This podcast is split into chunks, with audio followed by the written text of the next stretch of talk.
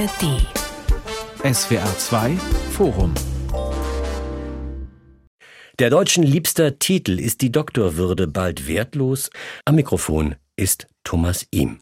Schon Goethe hatte Zweifel. Trotz Doktortitel lässt er seinen Faust klagen. Da stehe ich nur nicht Amateur und bin so klug als wie zuvor. In Deutschland wird der Doktor zum Teil des Namens Doktor Faust. So viel Zeit muss sein.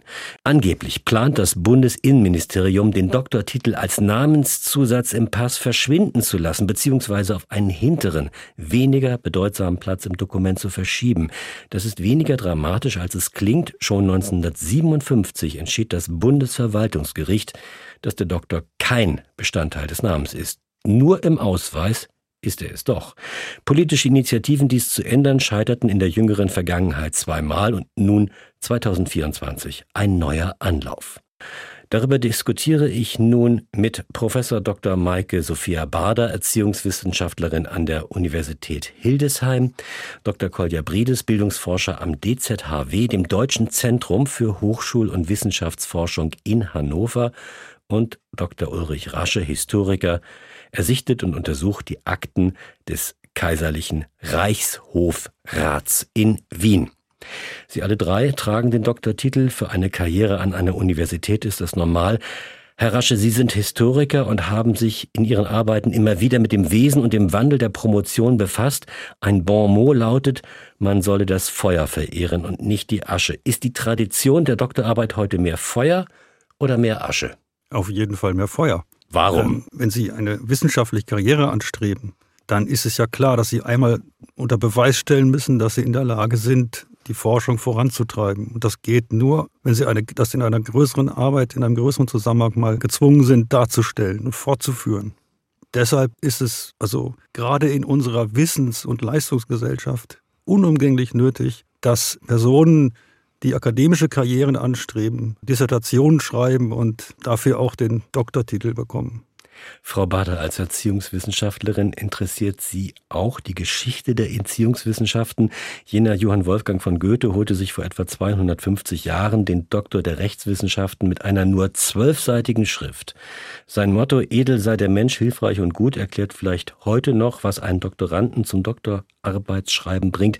Was macht denn für Sie den ungebrochenen Charme der Promotion aus? Ja, ich würde auch sagen, das Entscheidende an der Promotion ist, dass man durch diese Qualifikation und den Nachweis, dass man eigenständig wissenschaftlich arbeiten kann, den Forschungsstand ja auch voranbringen soll. Das heißt, was gefordert ist, ist ja ein eigener innovativer Beitrag. Und dazu vertiefen sich Menschen sehr unterschiedlich lang, also entweder um zwölf Seiten zu schreiben, das wäre heute wahrscheinlich nicht mehr möglich, oder eben um sehr viele bis zu 500, 800 oder 1000 Seiten zu schreiben. Das kommt alles vor. Wow. Herr Bredis, Rund 30.000 Menschen promovieren pro Jahr in Deutschland oder werden promoviert. Früher galt grammatikalisch das Passiv, heute ist es das Aktiv. Nimmt das Interesse an den Titel ab oder zu oder bleibt es konstant? Das ist nach wie vor relativ konstant hoch, müssen wir feststellen. Die Zahl der Promotionen, der abgeschlossenen Promotionen hat äh, deutlich zugenommen. Seit den 70er, 80er Jahren sehr erkennbar. Wir sind von einem Niveau gestartet, das gerade mal im fünfstelligen Bereich war. Das heißt, die Zahl der Promotionen hat kontinuierlich zugenommen bis zum heutigen Tage, wo sie vermutlich jetzt so ein, ja, Höhepunkt erreicht hat, der vermutlich ja die nächsten Jahre wieder etwas zurückgehen wird. Das hat aber eher mit dem demografischen Wandel und nicht unbedingt mit der Attraktivität der Promotion zu tun. Herr oder Frau Doktor, so viel Zeit muss sein, das hört man manchmal, aber in akademischen Kreisen oder auch hier im SWR2 Forum lassen wir die Titel ja weg, weil ja eh klar ist, dass wir klug sind und ich bin übrigens kein Doktor. Aber diese Idee mit dem Namenszusatz, der Titel im Namen, wie finden Sie die eigentlich? Mir ist es eher unangenehm, wenn das äh, passiert. Manchmal passiert das. Warum ist Ihnen das unangenehm? Ich meine, Sie haben hart dafür gearbeitet. Richtig, aber Sie sind aber auch Professorin, also ich meine, Sie könnten noch ein bisschen mehr verlangen. Mh, richtig, aber jenseits des akademischen Kontextes finde ich das eher ein bisschen also, aufdringlich. Ja, es ist, denke ich, generell so, dass äh, die allermeisten, die einen solchen Titel haben, da nicht zwingend drauf bestehen und sagen, ich möchte gerne mit Herr oder Frau Doktor angeredet werden. Natürlich gibt es gewisse Kontexte, in denen das manchmal von Vorteil sein kann. Aber im Regelfall ist das auch meine Beobachtung, dass im Alltag eigentlich nicht so sehr viel Wert darauf gelegt wird. Ausnahmen, würde ich sagen, bestätigen da eher die Regel. Nicht im Alltag und auch nicht im Ausland, Herr Rasche. Österreich ist eine Sondernummer, nicht? Noch titelverliebter als die Deutschen. Dort sind Adelstitel ja verboten und das hat dann einen Boom der echten oder vermuteten akademischen Titel ausgelöst. Ist das heute noch so? Ja, das ist so. Hier werden auch Titel geführt. Zu meiner Zeit war es zum Beispiel nicht üblich, dass man den Magistertitel führte. Das ist hier jetzt in Österreich gang und gäbe. Aber vielleicht nochmal zu der ersten, zu der Frage, die Sie eben gestellt haben. Ich bin ja Historiker und ich kann das ein bisschen, ich kann ein bisschen die historische Dimension dieses Problems vielleicht versuchen zu erläutern. Wenn wir hierarchische, stark hierarchisch aufgebaute ständische Gesellschaften haben, da ist es ja wichtig, die Position des Einzelnen innerhalb dieser Gesellschaftsformation genau zu bestimmen. Und der Einzelne muss auch darauf achten, dass seine, seine Position immer wieder zum Ausdruck, dass sie gebracht wird, dass sie sichtbar wird. Und deshalb ist das Führen solcher Titel natürlich unumgänglich nötig in solchen Gesellschaften. Wir haben heute aber andere Vorstellungen von unserer Gesellschaft. Wir wollen eine gewissermaßen offene, durchlässige, diverse, transparente Gesellschaft haben, also wo viele Merkmale die Persönlichkeit eines Menschen bestimmen, viele Leistungskriterien und so weiter, äh, und nicht irgendwo irgendwann einmal ein erworbener Titel. Und deshalb ist es ja vielleicht manchen, die eine solche Gesellschaftsvorstellung haben, eben unangenehm zu sagen, ich bin der Doktor. Ja? Das ist so eine, eine Präkonfiguration, die man sein Leben lang dann vor sich herträgt, aber die vielleicht die Persönlichkeit des Menschen gar nicht wirklich mm, und dass die Individualität des Menschen gar nicht ähm, wirklich äh, erfasst. Nicht? Also ich würde das gern um eine Anekdote ergänzen, dass das eben auch heute nicht äh, überhaupt nicht verschwunden ist. Ich habe eine Promovendin und jetzt muss ich die Geschichte so erzählen, dass sie nicht identifizierbar ist die aber erzählte, dass der Wunsch und eine, ein Traum ihrer Mutter wäre, dass jemand in einen Raum kommt und ruft Frau Doktor und dass dann alle ihre drei Töchter aufstehen. Das ist so ihre Erwartung an ihre Töchter gewesen. Und das ist äh, eine Geschichte. Leistungsdruck, würde ich jetzt mal sagen. Oder? Absolut. Aber eine Geschichte, die zeigt, dass eben dieses auch im öffentlichen Raum, sei es im Wartezimmer oder was immer sie sich vorgestellt hat, dass das nicht verschwunden ist. Als Seismograph für den ich sage jetzt mal Verfall des Doktortitels mag das Impressum des Leib- und Magenblattes aller Intellektuellen dienen, die Wochenzeitung Die Zeit 1960 war mehr als die Hälfte der Redaktion promoviert, heute ist es etwa jeder Zwölfte. Vermutlich sieht das ja in vergleichbaren Institutionen der Medien- und Kulturwelt ähnlich aus, vielleicht auch in den Vorständen großer Firmen. Herr Brides, was sagt uns solch eine Beobachtung? Naja, sie sagt, denke ich, in erster Linie erstmal das, etwas darüber aus, dass sich ja vielleicht auch die Merkmale anhand derer ähm, ja bestimmte Positionen ausgewählt werden, sich ein Stück weit verändert haben. Es geht, wie Herr Raschel es vorhin schon sagte, ein bisschen mehr in die Richtung, ja, nicht zwingend nur meritokratischer, aber auch meritokratischer Prinzipien natürlich. Ähm, mhm. Aber eben vor allen Dingen die Vorstellung steht im Raum, dass sozusagen die, die Passung entsprechend vorhanden sein muss, die sich heute dann nicht mehr zwingend über einen Doktortitel ausdrückt. Wenngleich man dazu sagen muss, das sehen wir in unseren Studien auch immer wieder, Promovierte kommen noch häufiger in äh, Leitungspositionen als Personen, die nicht promoviert sind. Aber es sind eben auch andere Merkmale mit hinzugekommen, auf jeden Fall. Historisch betrachtet, ab wann wurden denn aus gelehrten Doktoren und aus Doktoren Honoratioren, Herr Rasche? Äh, schon immer. Sie müssen wissen, ich, ich erzähle Ihnen jetzt mal zunächst mal etwas aus meiner eigenen Erfahrung, als ich ähm, 1996 meine Zulassung zur Promotion beantragt habe in Göttingen. Da wurde von mir verlangt, ein polizeiliches Führungszeugnis abzugeben. Ich habe mich darüber damals gar nicht so weiter gewundert. Ich habe gedacht, mach das einfach, hast dir nichts zu Schulden kommen lassen. Also es wird schon alles irgendwie seinen Gang gehen und es ging es auch alles seinen Gang. Aber inzwischen habe ich mich, später habe ich mich dann gefragt, warum hat man das eigentlich gemacht? Und das ist eine ganz, ganz alte Vorstellung, die besagt, dass ein Doktor nicht nur des Titels würdig sein muss hinsichtlich seiner Studia, also seiner Kenntnisse und seiner wissenschaftlichen Qualifikation, sondern er muss auch hinsichtlich seiner Mores, seiner, seiner sonstigen Würde, seiner Sitten, muss er einem solchen Titel Genüge tun, ja, einem solchen Titel entsprechen. Sodass sie das schon immer haben. Sie haben immer das Phänomen schon, dass der Doktor ein, ein, ein, eigentlich ein Grad ist, aber eben als Titel wahrgenommen wird für eine Person, die eben nicht nur sozusagen, die eben nicht nur kennzeichnen, dass er besondere wissenschaftliche Fähigkeiten hat oder, oder äh, dergleichen, sondern dass er auch eine, besonders, eine besondere Würde hat. Das verkörpert dieser, dieser, dieser Titel eben auch. Das, das versinnbildlich dieser Titel eben auch. Und schwingt das heute noch mit, wenn wir von Plagiatsfällen hören? Ich nenne jetzt mal das ein paar Namen. Noch mit? Ja, Annette Schawan, Karl Theodor zu Guttenberg, Silvana Koch-Marin, Franziska Giffey. Und dann gibt's noch ein paar andere, die standen so ein bisschen im Feuer mit ihrem Titel. Ursula von der Leyen, Norbert Lammert, Frank-Walter Steinmeier, übrigens auch Patrick Reichen. Sie erinnern sich, das ist dieser Wärmepumpenstaatssekretär. Ist die Öffentlichkeit deshalb besonders äh, empört, weil dem Doktor auch noch so ein moralischer Glanz anhaftet? Na, das würde ich nicht sagen. Ich würde, das würde ja, man, man kann das sagen, aber da wurde ja dann, wenn man, wenn es wirklich um Plagiat geht, gegen, auch gegen wissenschaftliches Prinzip verstoßen. Gegen das Prinzip, also korrekter wissenschaftlicher Arbeit. Also da kann man sagen, wenn ein wirkliches Plagiat nachgewiesen worden ist, dann hat derjenige, der den Doktortitel bekommen hat, ja im Grunde die, die, die, die Hauptleistung gar nicht erfüllt, nämlich eine wissenschaftliche Arbeit vorzulegen. Ich glaube, da dreht sich die Diskussion eher darum. Aber zugleich sind es ja alles Politiker, ja. Politikerinnen, von, an die eben auch bestimmte Erwartungen äh, gerichtet sind, was ihre moralische Integrität angeht. Ähm, mhm. Und insofern würde ich sagen, das ist kein Zufall, dass diese Plagiatsvorwürfe, die dann so öffentlich werden und medial werden, dass die eben insbesondere mit Namen von Politikern und Politikerinnen. Okay, da Jahren würde ich aber auch sagen. Sind. Okay, da würde ich auch sagen, dass das hängt natürlich auch ein wenig ein bisschen zusammen, dass, dass diejenigen, die die Presse und die, die Leute, die das erforschen, dass die natürlich auch besonders großes Echo stoßen, wenn sie das bei solchen Leuten nachweisen.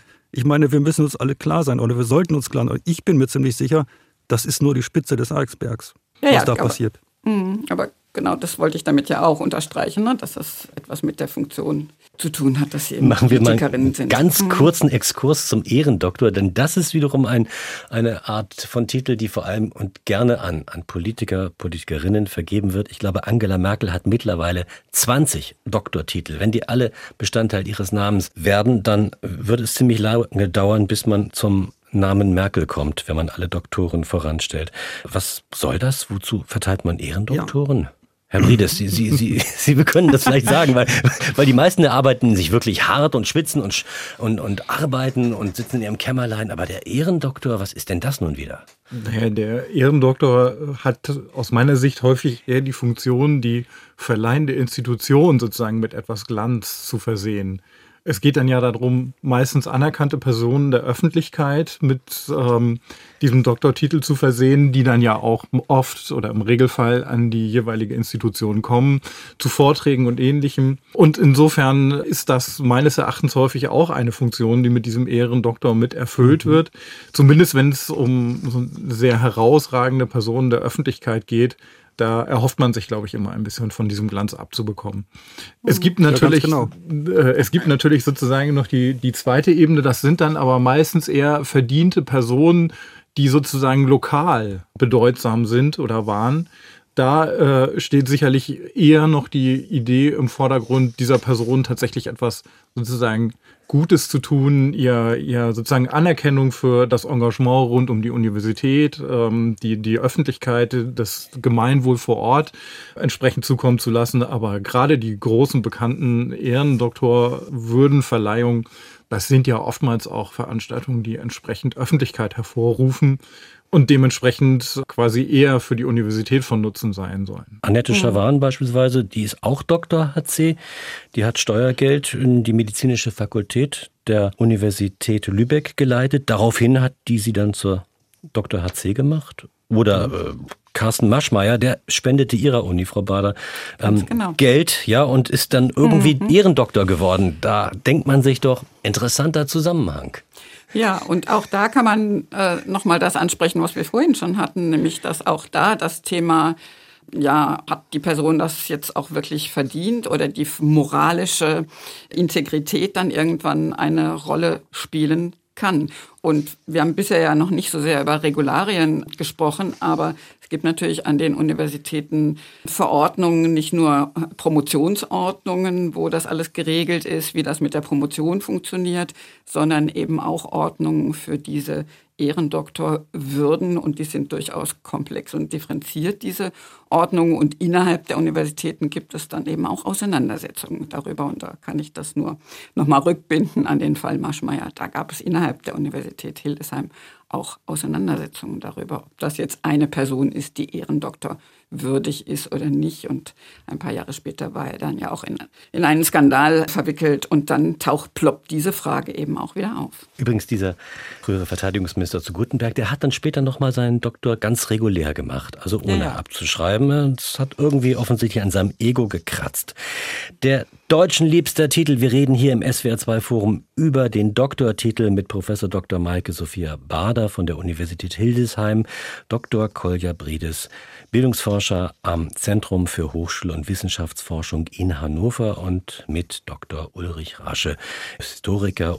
Herr Rasche, Plagiate begleiten den Doktortitel, seit es ihn gibt, oder? Auf jeden Fall. Wie wurde früher plagiiert? Also im Mittelalter hat es noch keine Dissertation gegeben, da konnte man nicht plagieren, aber seit es Dissertationen gibt, also etwa seit dem 16. Jahrhundert, ist es so, dass man das Problem, wer ist eigentlich der Autor einer Dissertation hat. Sie müssen sich aber vorstellen, klar machen, dass bis zum Ende des 18. Jahrhunderts es durchaus üblich war, dass die Professoren die Dissertationen ihrer Kandidaten geschrieben haben. Wie bitte? Ja, die Prüfungsleistung des Kandidaten bestand darin, sich einer Disputation auszusetzen, also einem gelehrten Streitgespräch und in diesem Streitgespräch bestehen zu können. Und die Dissertation, das war gewissermaßen die Vorlage für dieses Streitgespräch. Ne, und später wurde das eben immer mehr ausformuliert und dann war die Dissertation eben sozusagen das, der thematische Gegenstand dieses Streitgesprächs. Und die Veranstalter dieses Streitgesprächs waren die Professoren, die die Kandidaten eben als Präses, als, als Vorstand, Vorsteher in diesem Streitgespräch begleiteten. Und es war klar, dass diese Professoren auch für diese Dissertation zuständig waren. Also zunächst mal war das gar nicht so, dass die äh, Kandidaten ihre Dissertation selber schreiben mussten. Das konnten sie natürlich tun und es galt auch als ehrenhaft. Und ich würde auch sagen, jemand, der eine akademische Lehre angestrebt hat, der musste das machen, weil er ja später selber in der Lage sein musste, Dissertationen für seine Kandidaten zu schreiben. Nicht? Aber es war zunächst mal gar nicht anstößig. Ja?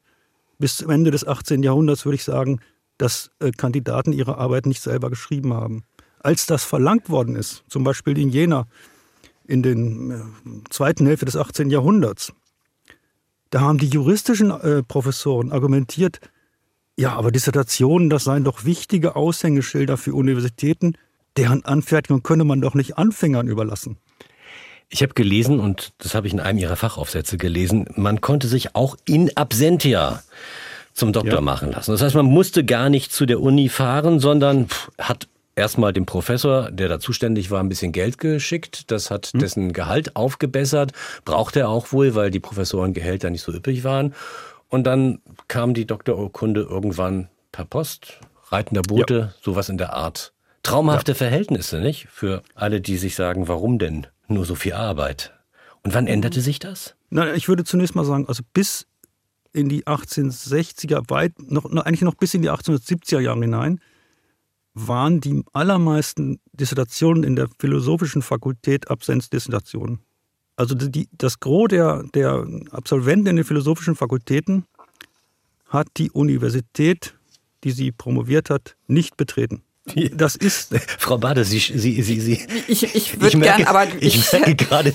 Ja, Sie können gerne, äh, bitte. Nee, nee. Äh, Machen Sie, ich will keine Monologe noch weiter aus. Ähm, ich würde dann irgendwann gerne noch mal auf die äh, Geschlechterunterschiede an dieser Stelle äh, zu sprechen Nur zu, nur kommen. zu, nur zu. Ähm, ja, die grade, Geschlechterunterschiede. Gerade wenn wir jetzt im 18. Jahrhundert waren. Ähm, also da haben sich die Herren schlanken Fuß gemacht. Da sind wir uns, glaube ich, einig, oder?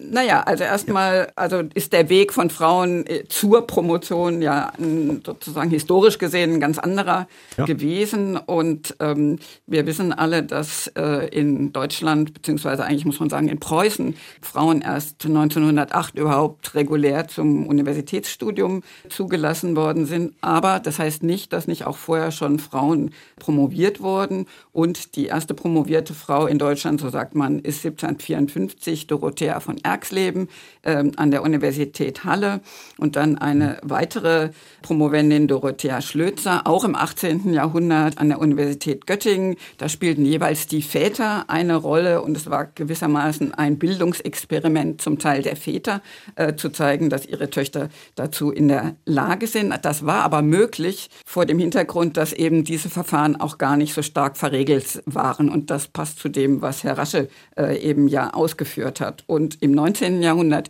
sind die Verfahren stärker verregelt worden. Und im 19. Jahrhundert war es tatsächlich am schwierigsten äh, für Frauen durch diese Verregelung des Berechtigungswesens. Da war dann eben geregelt, dass Abitur eine Voraussetzung ist und ein abgeschlossenes Universitätsstudium. Ja. Dieses erschwerte dann eben Frauen. Aber Herr Rasch, ich bin gespannt, was Sie.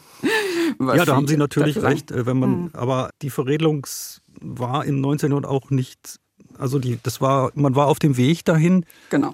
Es gab sozusagen kaum, es gab sozusagen nicht, alles war unverhandelbar. Mhm. Ja. ja.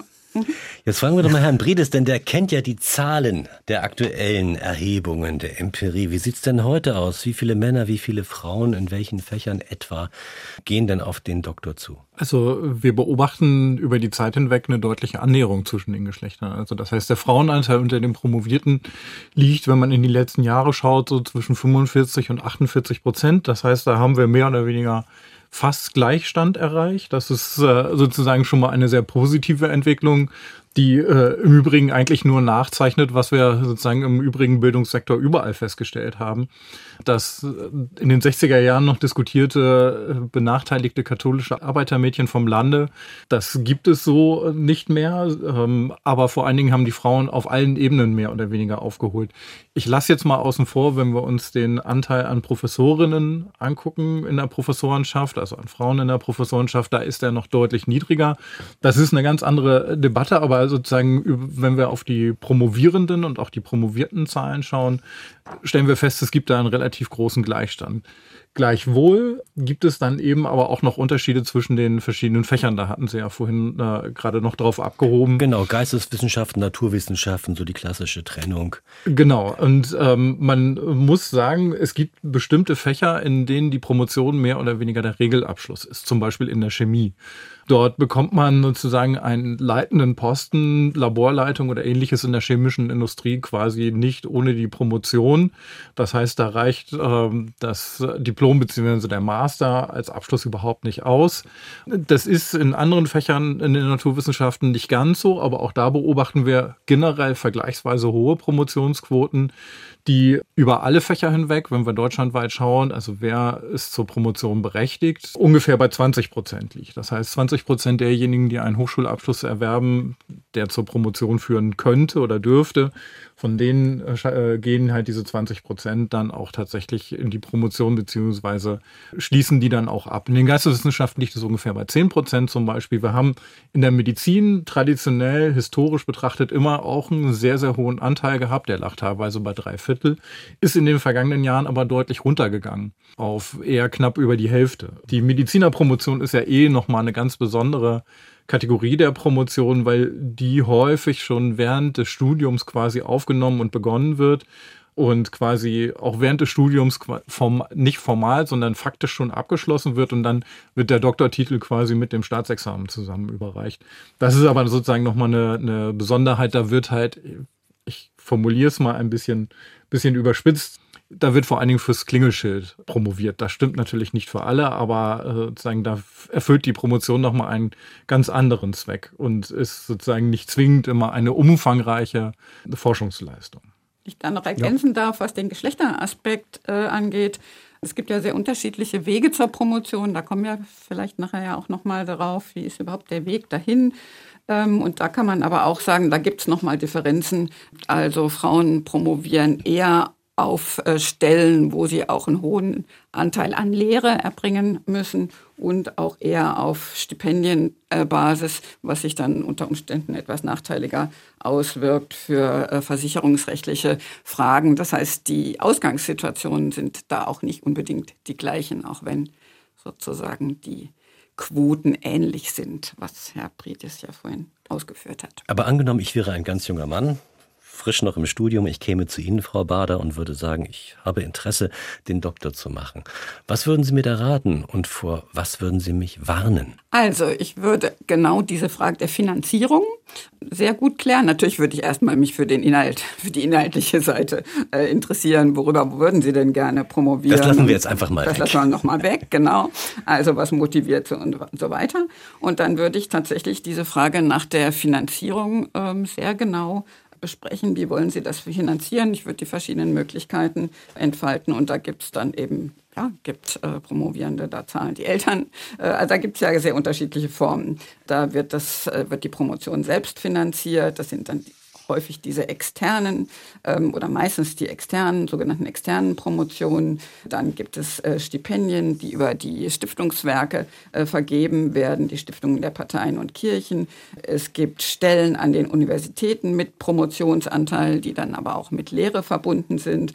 Und dann gibt es eben Stellen in Forschungsprojekten mit Promotionsanteil. Und dann gibt es nochmal äh, Stellen, zum Beispiel in Graduiertenkollegs, wo man ausschließlich die Aufgabe hat, also zu promovieren und an seiner Promotion zu arbeiten. Und äh, genau all diese verschiedenen Wege würde ich mit Ihnen ausführlich diskutieren und würde gucken, was ist da für Sie, was käme in Frage, was ist passfähig, welche Voraussetzungen bringen Sie mit, um sich zum Beispiel äh, bei einem Stipendium zu bewerben. Da geht es dann um die nächsten drei bis vier Jahre Lebenszeit und man widmet sich dann vor allem diesem einen Thema. Das ist ja auch irgend so Entschluss, sich in eine besonders kleine Blase zu begeben und, und vor allem dort zu existieren und das, was man dort vorfindet, wichtig zu finden, wertzuschätzen und Danach, Herr Briedes, ist dann der Doktortitel, mal angenommen, man bekommt ihn wirklich, der Karriereschubs, gar der Karrierebooster, weil die Firma sagt, ey, da habe ich noch ein Klingelschild mehr, wo Doktor draufsteht, dann werden meine Kunden bestimmt ganz besonders treue Kunden, weil sie wissen, in meiner Firma versammelt sich ganz, ganz viel Sachverstand. Ist das so? Also ich würde niemandem raten, aus diesem Grund zu promovieren.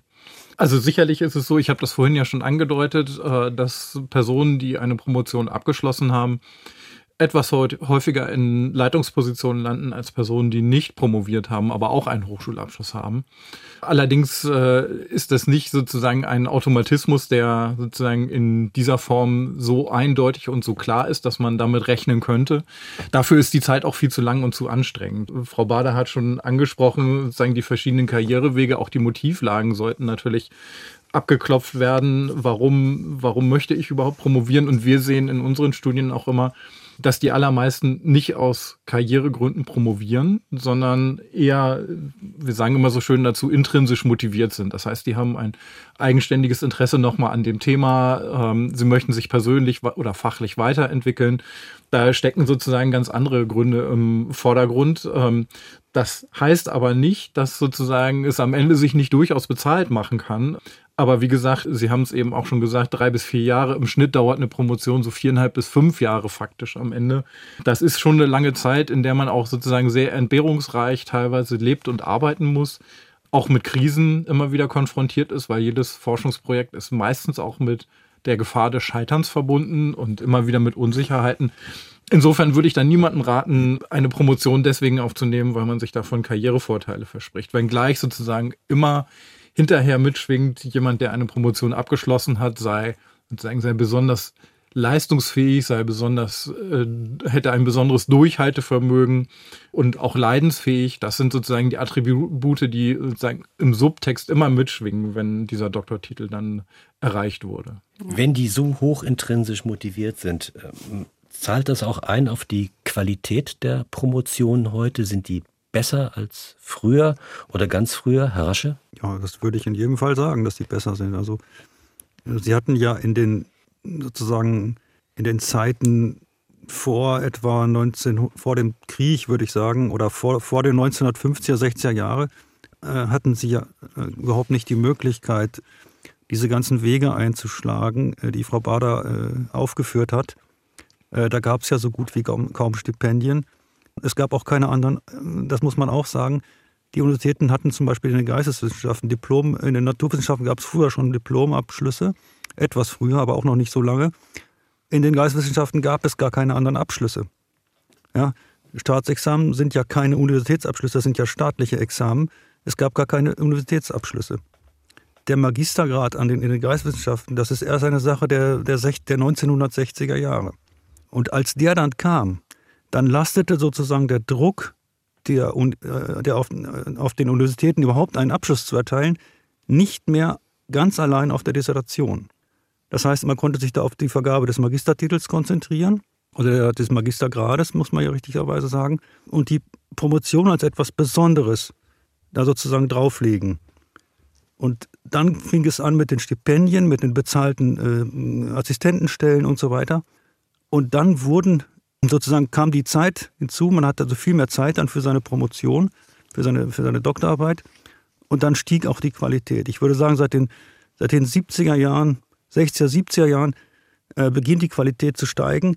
Und sie ist so hoch, wie sie zuvor nie, nie gewesen ist. Vielleicht kann ich da noch weiterführen, dass wir eben an den Universitäten und im gesamten Wissenschaftsbereich in den letzten Jahren eine sehr breite Diskussion über Formen von Qualitätssicherung haben. Also wie kann die Qualität gesichert werden?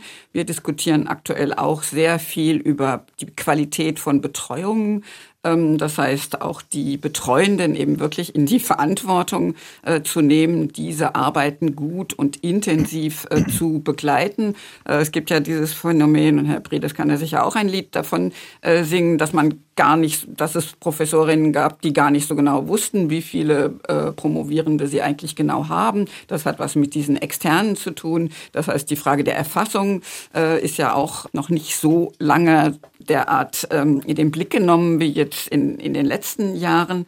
Und die Frage nach der Qualität der Betreuung ist eben, da legen inzwischen auch die, die ähm, Stipendienwerke, also die Stiftungswerke eine große, einen großen Wert darauf, ähm, da, weil da ja auch viel Geld ausgeschüttet wird in diesem Zusammenhang. Und Inzwischen werden so etwas wie Betreuungsvereinbarungen geschlossen zwischen den Promovierenden und den Betreuenden.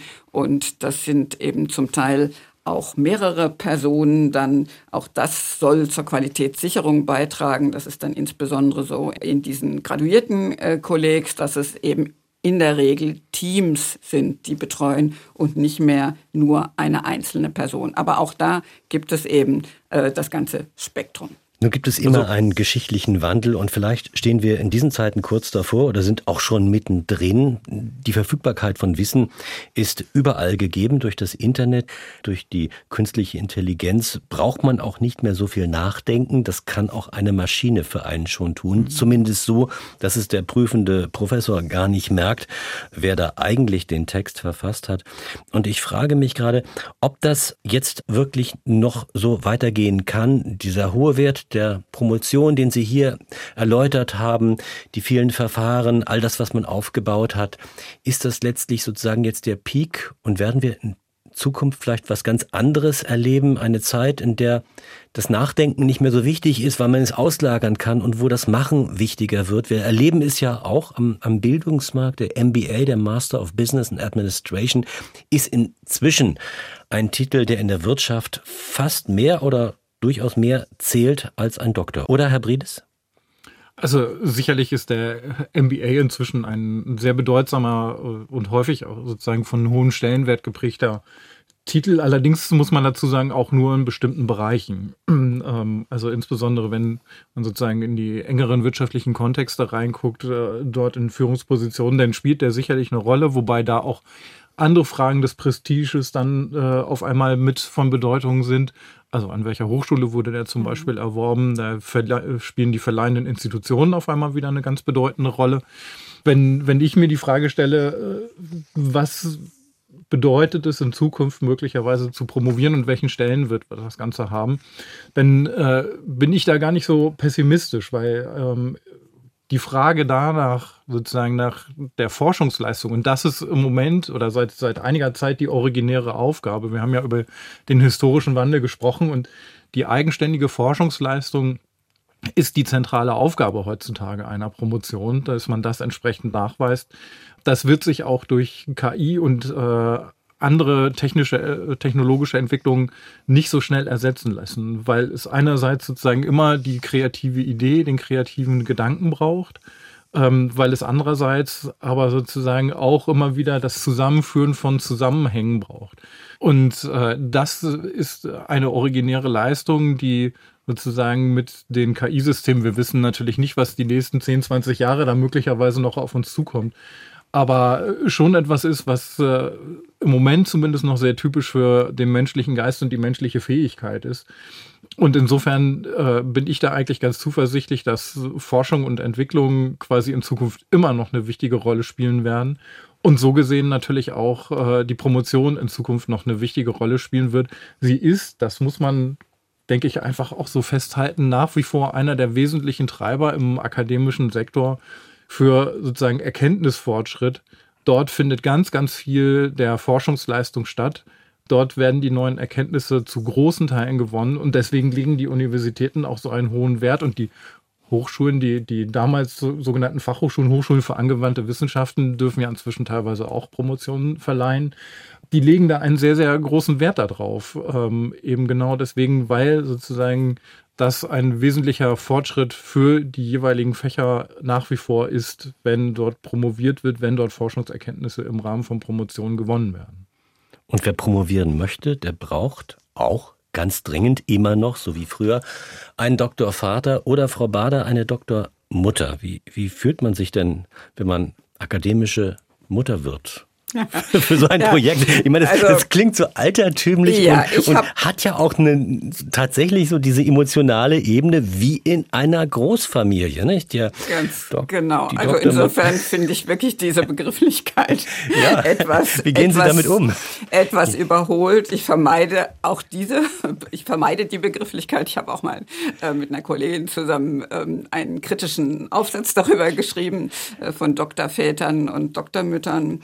Äh, und auch der Begriff Nachwuchswissenschaftlerin, der jetzt ja gerade etwas abgeschafft wird, äh, ist ja irgendwie in diesem familiären Modus. Ne? Man kümmert sich um den Nachwuchs.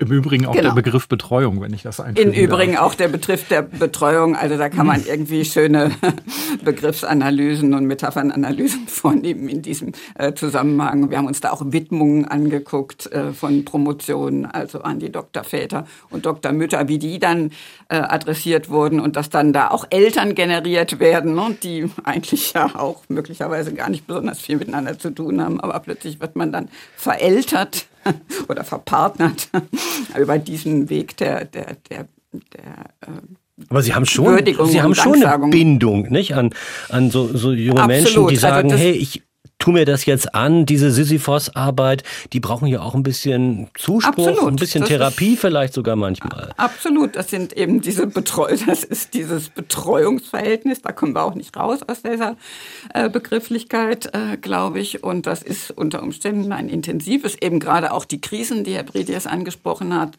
hatte mitzubegleiten. Und das würde ich aus meiner Erfahrung auch sagen.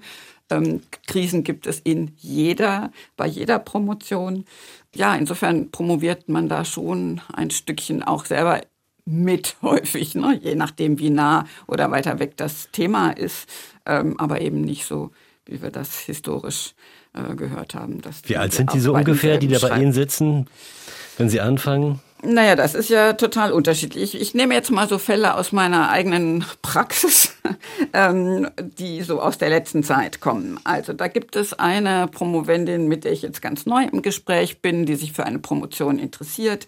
Sie hat eine Masterarbeit geschrieben und hat während der Arbeit an dieser, an dieser Masterarbeit festgestellt, dass ihr dieses wissenschaftliche Arbeiten liegt, dass es ihr großen Spaß macht und dass sie das Thema gerne weiter ausweiten und vertiefen würde. Und plötzlich kam sie auf die Idee, eine Promotion käme für sie in Frage, was vorher äh, irgendwie außerhalb ihrer Reichweite, äh, der Reichweite ihres Denkens war. Und ähm, ja, das ist jetzt so ein Fall. Da geht es darum, also das Masterarbeitsthema weiter zu vertiefen und gute Bedingungen eben für diese Promotion zu schaffen. Und jetzt was, Sie haben nach dem Alter gefragt. Das ist dann eine Person, die Anfang Mitte 20 ist.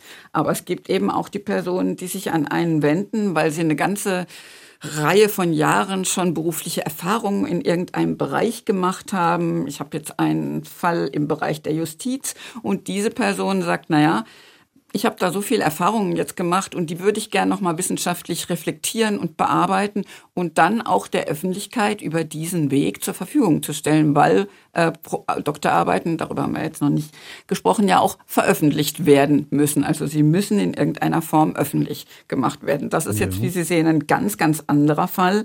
Ähm, dritter Fall, ähm, eine Promovendin, die äh, sich beworben hat auf eine Promotionsstelle, die vorher im Museumsbereich gearbeitet hat äh, und die gesagt hat, ja, ich habe die Erfahrung gemacht, im Museum, wenn ich da was werden will, wenn ich da eine Leitungsfunktion einnehmen will, dann brauche ich einen Doktortitel. Und das heißt jetzt nicht, dass sie nicht auch eine intrinsische Motivation hat, äh, die mit einem bestimmten Thema verbunden ist. Also das wären so äh, unterschiedliche Fälle. Und dann gibt es natürlich die Personen, das hat Herr Brede jetzt vorhin auch schon angesprochen, indirekt, nämlich für die einfach die Promotion die Eintrittskarte in die Wissenschaft ist. Also sie wissen, sie wollen eine wissenschaftliche Karriere an der Universität äh, verfolgen und da ist dann die Promotion ja nach wie vor ähm, die Voraussetzung. Ohne Promotion geht es nicht. Das ist die Eintrittskarte. Da fiel eben schon das Stichwort Publikationszwang. Herr Rasche, das war die große Zeitenwende für die Promotion. Ja, das ist nicht äh, Promotionszwang, den gibt es nicht. Äh, der stammt aus dem 19. Jahrhundert und den gibt es nicht, weil man gedacht hatte, die hm, Dissertationen, die seien so toll, dass man die Ergebnisse veröffentlichen müsste. Also auf diesen abstrusen Gedanken wäre, glaube ich, im 19. Jahrhundert kaum jemand gekommen, sondern den Promotionszwang gibt es. Publikationszwang war es. Den Publikationszwang mhm. gibt es, äh, weil das eine, eine, weil das die einzige äh, Gewähr äh, bietet, dass man die Promotionsentscheidungen der Universitäten und Fakultäten wirklich auch nachvollziehen kann. Das macht das Promotionsgeschehen transparent. Das ist eine Reformmaßnahme gewesen, die so etwa in den 1860er, 70er Jahren dann eingeführt worden ist oder durchgesetzt worden ist. Das hat dann ein paar ähm, Aussetzer gegeben aus Papiermangel in der Inflationszeit und so weiter und in den ganzen Krisenzeiten des, der ersten Hälfte des 20. Jahrhunderts. Aber im Prinzip hat man, damit, hat man daran immer festgehalten, weil man eben dadurch überprüfen kann, hat der Kandidat wirklich, weil man öffentlich überprüfen kann, hat der Kandidat wirklich eine, eine äh, wissenschaftliche Leistung erbracht. Das geht, das ist die, die, der Promotionszwang ist, der, ist das die wichtigste Maßnahme zur Qualitätskontrolle von Promotionen. Mhm. Und, Und im, im 20. Jahrhundert, wenn ich das noch ergänzen kann, mhm. äh, ich sagte ja eben, die, die Qualität der Promotionen oder der Dissertation hat dann ein, sehr zugenommen seit den 60er, 70er Jahren. Und dann kommt eben noch eine weitere Funktion hinzu, auf die, auf die Sie eben angesprochen haben.